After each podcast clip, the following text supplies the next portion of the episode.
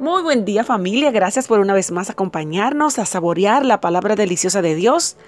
El día de ayer compartimos Isaías 53 y hoy vamos a compartir un poquito con más detalles acerca de este capítulo delicioso, sin desperdicios, que en principio quien describe y quien inicia hablando es la voz de alguien que representa el remanente y decía así, o dice así, nadie ha creído a nuestro mensaje, nadie ha visto el poder de Dios.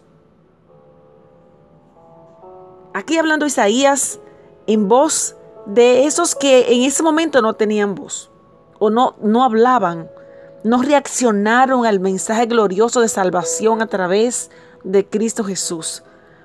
El remanente arrepentido de Israel recuerda que cuando se dio el anuncio de la primera venida del Mesías, no creyeron sino unos pocos.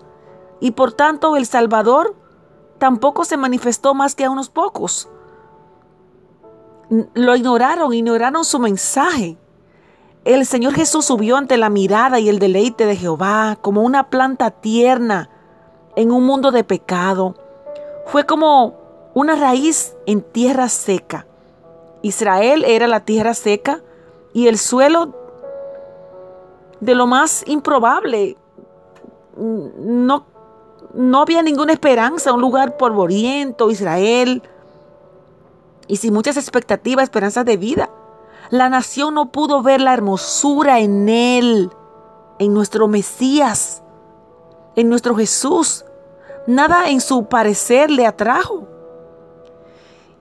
Jesús, el renuevo tierno, el retoño, abriendo camino de manera dolorosa o de manera impactante inadvertida, podemos decir, a una comunidad endurecida.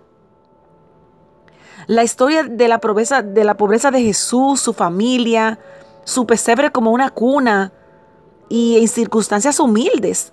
Los amigos que eligió, pescadores, sus admiradores eran gente común y los miembros de su iglesia pobres y humildes. Una comunidad, o más bien pobre, sacrificado, crucificado en una cruz al lado de ladrones y malhechores.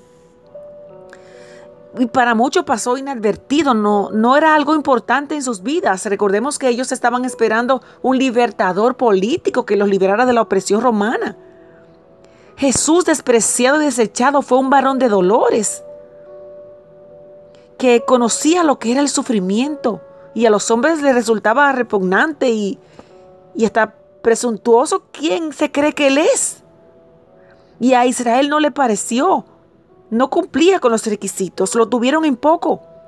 Fueron nuestras enfermedades las que él llevó, nuestros dolores lo que él sufrió cuando le vimos en la cruz, pensamos que Dios le castigaba por sus propios pecados.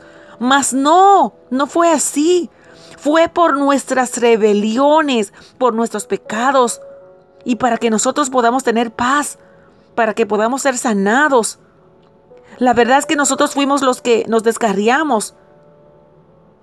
Y Él fue sacrificado sin mancha.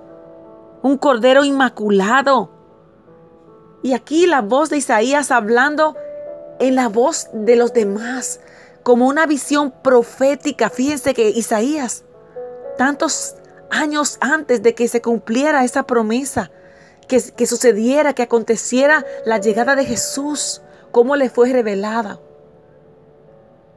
Este capítulo 53 de Isaías le pido que por favor tome notas, estudio, lo escudriñe, lo haga lo suyo Vamos a continuar mañana hablando acerca de, de este mensaje de salvación que mostraba Jesucristo. Amén.